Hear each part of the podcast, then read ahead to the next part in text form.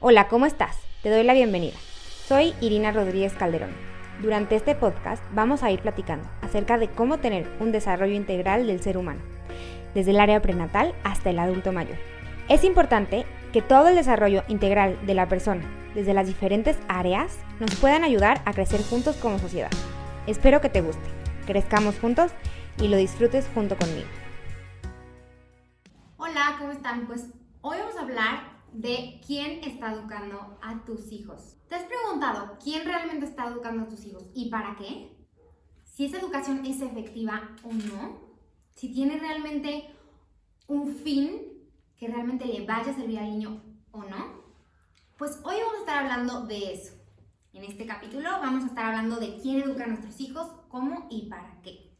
Para saber quién está educando a tus hijos, lo primero que tienes que hacer es ver a tus hijos y ver qué es lo que están haciendo. Aprender a observar, reconocerlos es algo muy importante. Muchas veces hablamos como papás y pensamos que conocemos a nuestros hijos muy bien y a veces nos damos cuenta que a lo mejor lo que estamos generando son prejuicios sobre ellos a lo mejor pensamos que no les gusta ciertas cosas porque a nosotros no nos gustan o no les gusta hacer ejercicio porque a mí no me gusta hacer ejercicio y porque nunca lo he visto hacer ejercicio. Sin embargo, no quiere decir que no le guste, tal vez nunca le hemos dado la oportunidad de hacer ejercicio o no le hemos dado la oportunidad de que lea un libro. No, no le gusta leer, pero tú lees, le das esa oportunidad a tu hijo o realmente no lee o no lo has visto leer porque no hay ni un libro en tu casa.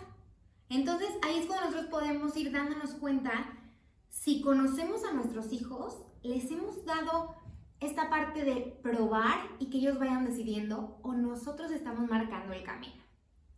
Esto es muy importante primero platicarlo porque a base de esta observación nos vamos a dar cuenta quién está educando a mi hijo.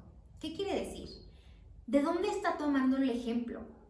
cómo son sus modismos, cómo son sus expresiones, a quién está observando. Y hay que recordar muy bien que la educación o el crecimiento, la forma de desarrollo del niño va cambiando en sus diferentes etapas. Y la etapa más importante es de los 0 a los 6 años. Ahí es donde absorbe muchísimo el niño, donde todo lo copia, donde está aprendiendo completamente todo. Viendo hasta los colores, los olores, el recuerdo de que si el abuelito fuma, no fuma, el perfume que se pone la abuelita, toda esa cosa los niños las van absorbiendo, las, se va quedando en su mente para después llevarlo a otra etapa en donde tiene toda la capacidad de aprender. Todo el tiempo el ser humano está con esta parte de poder ir aprendiendo, reconstruyéndose, ver que sí, que no, pero en esta etapa tan importante, en la etapa inicial del niño, es como muy importante que pongamos cuidado en qué es lo que está tomando del medio ambiente. Porque aprenden desde cómo van y cómo, por ejemplo, tú cuando pagas en una tienda, cómo dices gracias, por favor, no lo dices. Ver a la cajera cómo a lo mejor te entrega el dinero de buena manera. No. Ven, por ejemplo, si llega una visita y tú le ofreces algo, eh, un té, luego ellos van y ofrecen también. Todo esto nosotros nos podemos ir dando cuenta, pero también nos podemos dar cuenta muchas veces que tristemente no somos los papás quienes estamos educando. Muchas veces es el amigo, es la televisión hoy en día, es a lo mejor los abuelitos o a lo mejor algún vecino con el que se está quedando todo el tiempo porque no estamos 100% presentes. A lo mejor podemos ser un papá que pasa mucho tiempo con su hijo y realmente no está presente a la hora de estar. Podemos estar, a lo mejor estamos metidos en el celular, metidos en la computadora y ellos están haciendo otra cosa. A lo mejor están aprendiendo los números, las letras por la pantalla, por la televisión, por el hermanito, por la abuelita y a lo mejor nosotros estamos completamente ausentes en esta parte de lo que queremos que se vaya formando en ellos. ¿Y qué es lo que pasa? Bueno, primero que nada, cuando los papás no son los principales educadores, tenemos que estar conscientes y buscar una persona que nos pueda ayudar a llevar a nuestro hijo hacia donde queremos. Si se queda con la abuelita porque mamá y papá tienen que trabajar, hay que buscar platicar con, la, o sea, con nuestros papás, con los abuelitos, para decirles a dónde queremos llevar a nuestros hijos. Queremos que sean independientes. Bueno, hay que pedirles que por favor nos ayuden a no vestirlo, a que coma solito, a que vaya aprendiendo.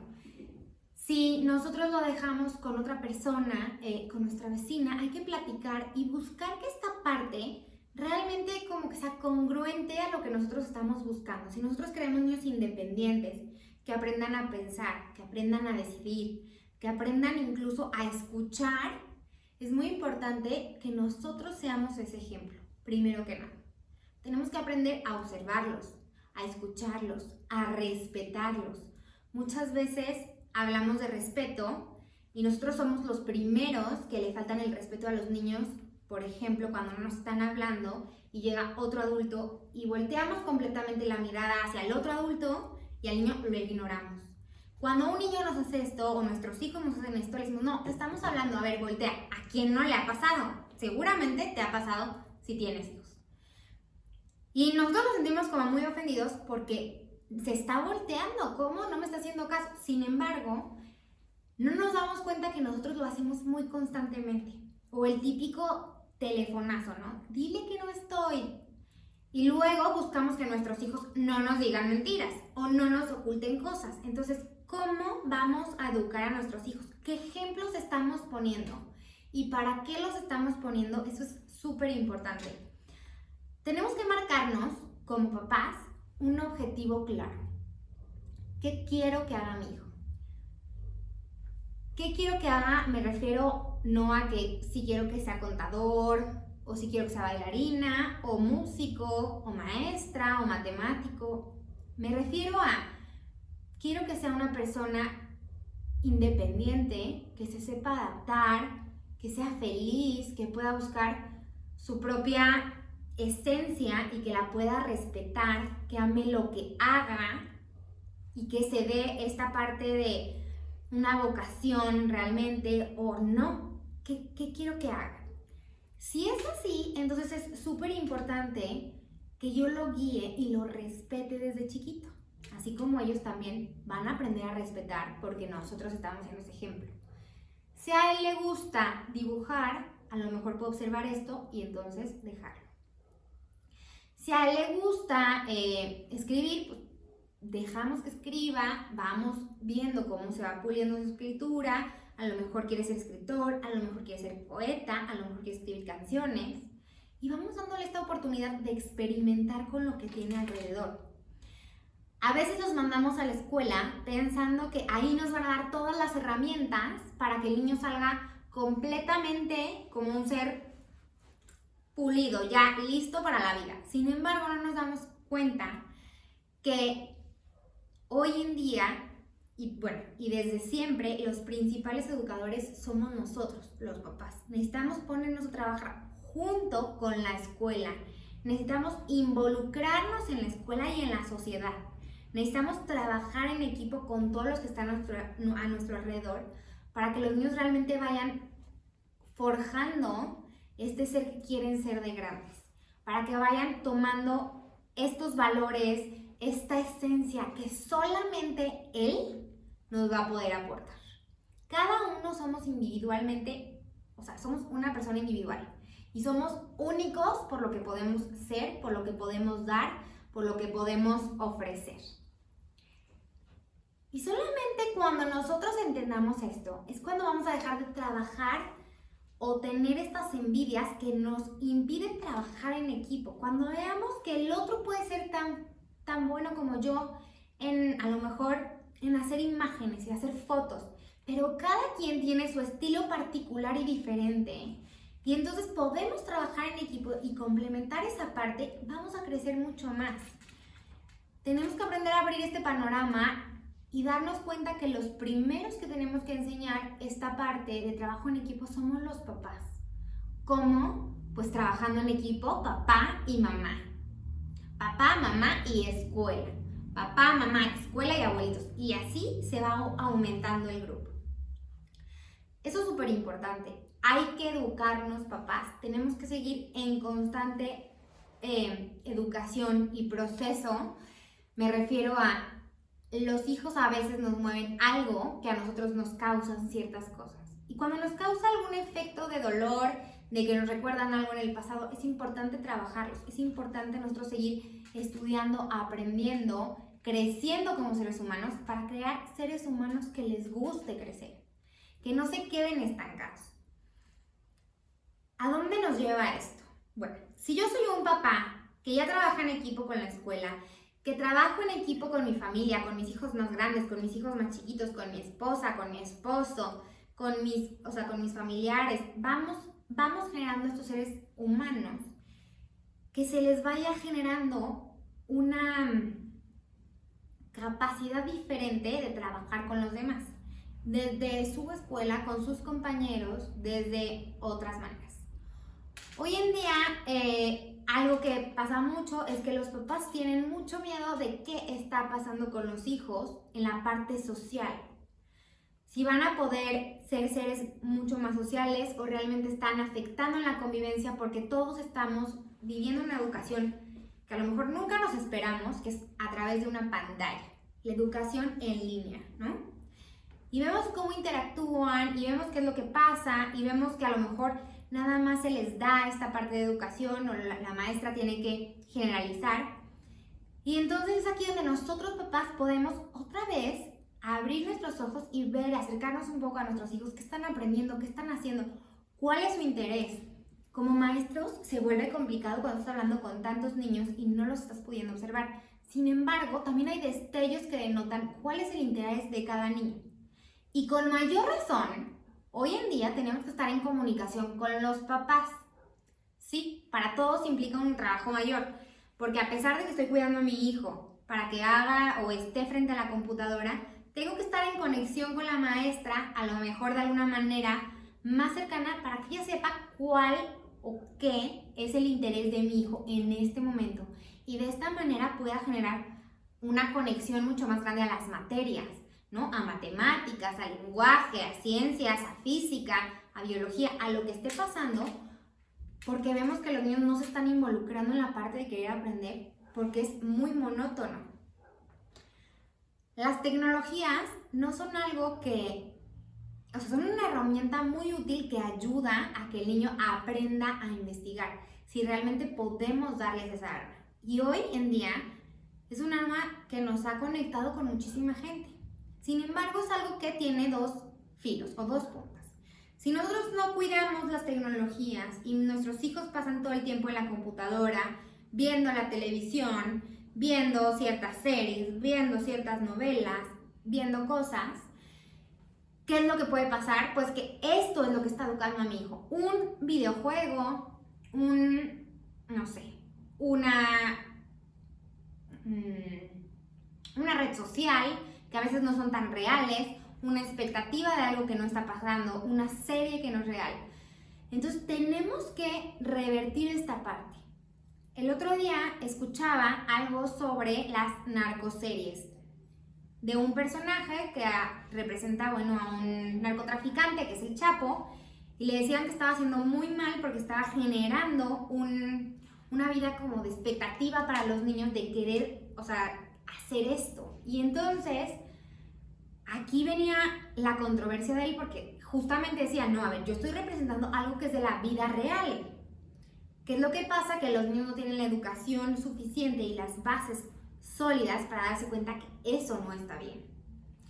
Que tenemos que tomar otra vertiente, que los niños tienen que conocer toda su realidad y de ahí poder tomar lo que sí quieren hacer y lo que no quieren hacer. Y ellos podrán decidir de una manera diferente.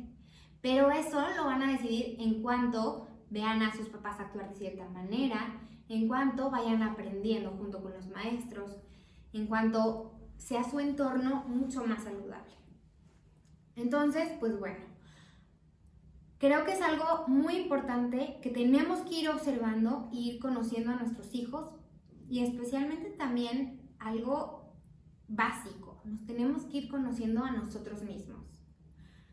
Muchas veces eh, estamos frente a nuestros hijos y queremos que hagan algo y a la hora que nos preguntamos por qué, ni siquiera nosotros sabemos resolver esta duda pero es porque así me lo enseñaron a mí y no hay una razón.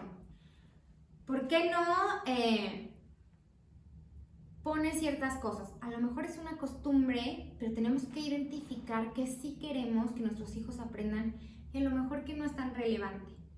A mí a lo mejor me dijeron que nunca cogiera un cuchillo, no, no lo cojas, te puedes cortar. Pero a lo mejor yo me doy cuenta que mi hijo sí tiene esta habilidad y es responsable y lo puede hacer, entonces voy a dejar que me ayude a picar, claro, con supervisión. Pero estas pequeñas cosas que a veces nada más aprendemos por inercia, que no, ni siquiera nos damos el tiempo de analizar si quiero transmitir esto a mi hijo o no. Creo que es donde se genera como la mayor cantidad de aportaciones que nosotros podemos hacer a nuestros hijos. Cuando nosotros podemos evaluarnos a nosotros mismos, cuando nosotros somos capaces de decirle a nuestros hijos, somos tan humanos que también nos podemos equivocar. Cuando el papá dice no porque no y no explica nada, no hay esta parte de que el niño pueda retroalimentar. Y este me parece súper importante y fundamental porque estamos nosotros mismos alimentando una sociedad con nuestros hijos a que no sepa resolver problemas, a que haga nada más lo que se le dice o lo que el gobierno opina, que no generen ideas nuevas, que solamente se queden a lo mejor en un puesto de trabajo y no quieran aspirar a más, a que esta idea que tienen a lo mejor sabemos que no la va a poder lograr o él crea que no la va a poder lograr, a que no busquen a veces esta parte de que si no hay los recursos para hacer lo que yo quiero, buscar los recursos, cómo gestionar algunas cosas con personas, cómo relacionarme, cómo aprender a llevar una vida que yo quisiera haber llevado o que pueden llevar ellos. O sea, solucionar problemas, a ser más resilientes. Entonces, creo que cuando podamos definir hacia dónde queremos que vayan nuestros hijos, si queremos que sean creativos, si queremos que haya más respeto, si queremos que fomenten o vivan en una igualdad niñas y niños, mujeres y hombres, cuando veamos toda esta parte, cuando veamos que cada uno puede tener la vida que quiere y nosotros se lo hacemos creer a ellos y le ayudamos a que aprenda a buscar esta parte, entonces es ahí donde estamos consiguiendo que nuestros hijos realmente sean felices. Donde podemos decir que tenemos unos hijos exitosos. ¿Por qué? Porque se saben cuidar, saben estar bien, saben trabajar en equipo, saben relacionarse con otros y pueden llegar a mucho más. Yo creo que hoy nos quedamos con una pregunta, ¿no? Y es esta parte de plantearnos el objetivo de hacia dónde queremos que llegue nuestro hijo, nuestros alumnos, nuestros conocidos, los niños e incluso yo mismo, hacia dónde quiero ir, hacia dónde eh, voy a crecer. ¿Quiero un país más seguro? Ok, ¿en qué tengo que trabajar? ¿Quiero un país más respetuoso? Ok, ¿qué tengo que dar? quiero una sociedad con más equidad, ¿qué es lo que tengo que hacer? Si quiero, por ejemplo, evitar el bullying que tanto hoy es criticado, si quiero evitar este, este racismo o estas etiquetas, ¿qué tengo yo que hacer para quitarme primero yo esas etiquetas que yo tengo y poder que hacer, o sea, poder hacer que mi hijo también se las quite, poder yo no clasificarlo o etiquetarlo de cierta manera que lo vaya a llevar para toda su vida. Creo que hoy tenemos un trabajo grande y primero va con nosotros mismos, con nosotros para poderlo hacer con los demás. Pues nos vemos entonces en el siguiente capítulo y recuerda estas semanas estar trabajando muy claro tu objetivo que tienes primero como papá, como persona y después hacia tus hijos. Muchas gracias. Si tienes alguna duda, comentario o algún tema que te interese, me puedes contactar en mi sitio web Estoy como irinarodríguezcalderón.com o en las diferentes redes sociales como Facebook, Instagram, TikTok, YouTube, Spotify, como Irina Rodríguez Calderón. Recuerda que somos una comunidad y estamos aquí para crecer todos juntos. Sin miedo y con fuerza, haz lo que amas y ama lo que eres, que nadie te detenga y